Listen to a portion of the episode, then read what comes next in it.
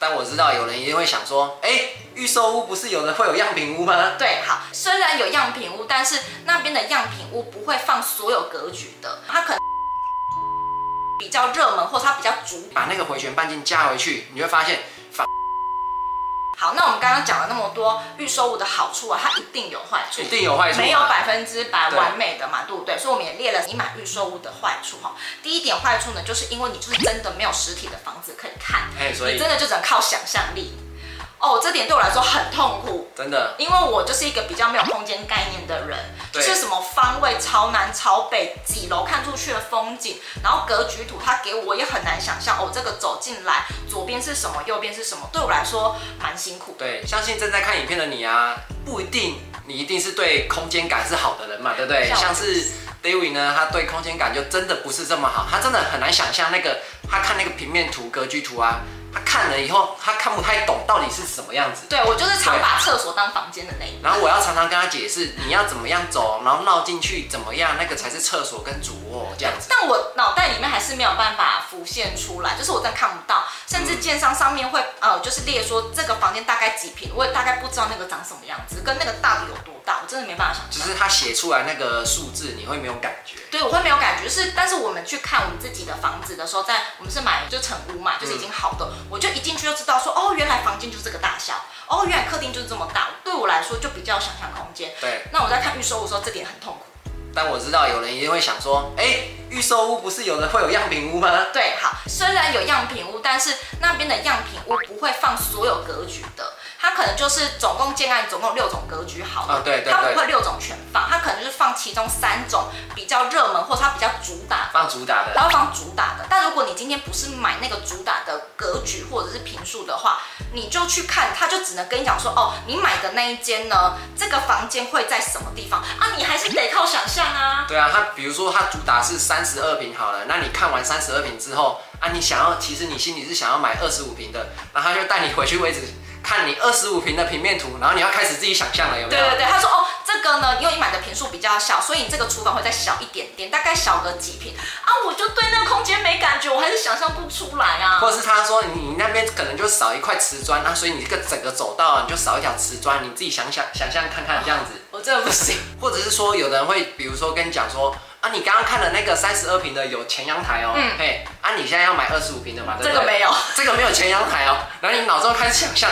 哎、欸，没有前阳台到底长什么样子？对，所以就是我，我觉得个人觉得你要买预售屋的，你真是想象力要比较丰富一点，或者是你带一个就是呃空间感比较好的去，你比较有办法让他知道说你到底你现在想的是不是真的是那个样子？对啊，比如说有时候他觉得说，哎、欸。我房间这样子大小应该可以啊，然后我因为我空间感比较好，我就跟他说不行，不行，以你的生活形态，你那个空间跟你来说绝对不行，然后我就可能。拿我们现有住的房子，可能说大概是这个大小，然后这一块整整个再切掉，嗯、就是你刚刚那个销售跟你讲那个大小，嗯，这样子。所以这是我在买预售屋遇到最困扰的事情，就是你看不到实际的，所以你很难去想它到底长什么样。对对对。那第二个呢，我们还要感受到买预售物的坏处呢，就是预售物的样品屋它其实里面有一点点魔法存在。Magic。对，没错。好，这就可以跟大家分享，这个它超有感觉。哎、欸，它那个真的我觉得很厉害，嗯、其实。其实我觉得大家如果有去看预售屋，你就会有一点感觉，你会觉得，哎、欸，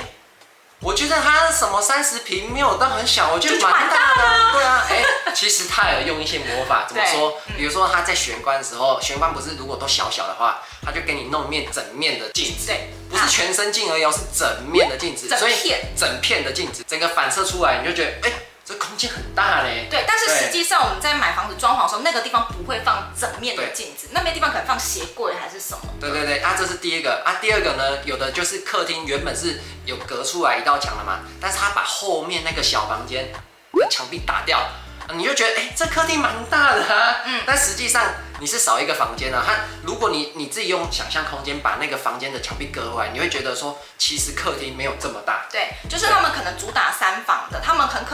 主卧跟其中一间次卧就是隔起来之后，第三间房间它连客厅嘛，所以它那间房间跟客厅的那一面墙，它就会故意就是不做，对，让你觉得对加一房会觉得整个空间很大，然后但是你就觉得视觉是很通透的，对不对？是其实如果你是有想要把那间房间隔起来的话，那个就会变成客厅比较小一点，就会变超级挤的。嗯，但是你真的视觉跟实际上是会有落差的。对，所以这是第二个魔法。那第三个魔法呢？还有就是有时候你在看那个三房的房型的时候啊，它有个有的时候它两个房间是连在一起的，可是它会有一个魔法，它就把那个门啊都拿掉，然后两间门中间的那个墙壁呢，它也把它拿掉。哎，你这时候你就觉得。房间蛮大的啊，没有，其实他已经把两个房间变为一个房间，嗯，所以你就觉得那个房间特别大，其实它是两个房间。对，如果你都把那个门啊装上去，然后墙壁也装回去，而且门其实它是这样子斜斜的开嘛，有一个回旋半径，对，回旋半径，你把那个回旋半径加回去，你会发现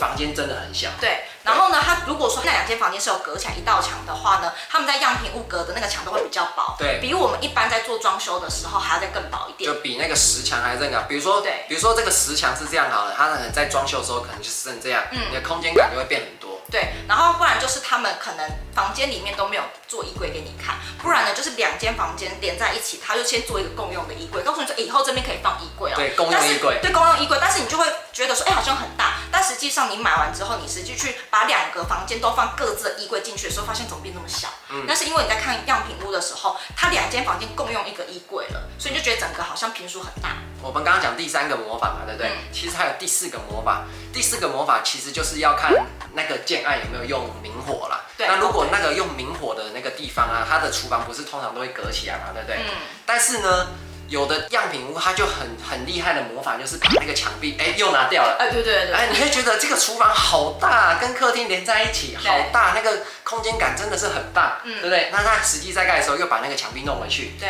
然后你就觉得，哎，厨房怎么那么小？哎，然后客厅怎么也这么小？嗯。对，所以他们其实就运用几个手法。第一个呢，就是尽量的不隔墙，让你觉得你的视线是延伸通透的，就会觉得你的呃坪数是比你想象中还在更大的。那第二个呢，小魔法就是他们的隔间都会用的比较薄，让你觉得说哎，整个坪数好像看起来也比较大。那第三个小魔法就是他们会用这种镜子的反射的原理去放大整个空间格局，是整片的镜子哦，嗯、整片的镜子，不是一个小镜子而已啊。对，所以呢，就是呃跟大家讲，你在看预售屋的样品屋的时候，不要进去就被那个装潢好的那个氛围就是吸引住了，因为它可能会装潢非常的温馨，让你觉得以后你家也是长这个样子。但其实大部分要理性一下，就是你把那面墙隔回去，然后呢，你把这一个衣柜。变成两边都有，那实际上那个评数是不是真的是你想要的？这个很重要。所以呢，一定要带着有空间感的另外一半或是家人跟你一起去看房子，对尤其是预售屋，因为你要把那些墙自己隔回来，对，还要把门自己给它装上去。对，没错，没错。好，那这是这是第二点。那因为我们就是买房的这个流程有跑过一次嘛，所以呢，我们在资讯栏呢有做了一个免费的资源，叫做新手买房指南，买房 Roadmap 的精美电子书哦。然后我们里面呢会包含买房的。整体的完整流程图，让你知道说你每个阶段要做什么事情，然后还有买房的需求列表，让你知道说怎么样挑到心目中理想的房子，还有呢就是预售屋、新城屋跟中古屋之间的比较优劣势这样子。然后第四个呢是买房地产的时候会遇到一些名词，我们可能平常比较不熟悉的，我们在里面也会跟你去做分享哈。第五点呢也会列出所有在买房子的时候所会需要的一些费用，可以协助你去帮你抓出你的买房预算哦。如果你想要这样子的精美电子书的话呢，它是免费领取的，可以在第一条链接去索取哦。那第三个坏处呢，就是我们在看预售屋啊，可能还要承担的是呃烂尾楼，就是建商落跑了。或者是说建商有偷工减料的风险，哎，这蛮严重。对，这个还蛮严重的，也是有一些人不敢买预售屋的原因，就是因为不知道你的钱会不会付下去之后，建商还没盖完就卷款落跑这样子。对，等于你的钱就消失了。对，但老实说，不是每个建商都会这样子，然后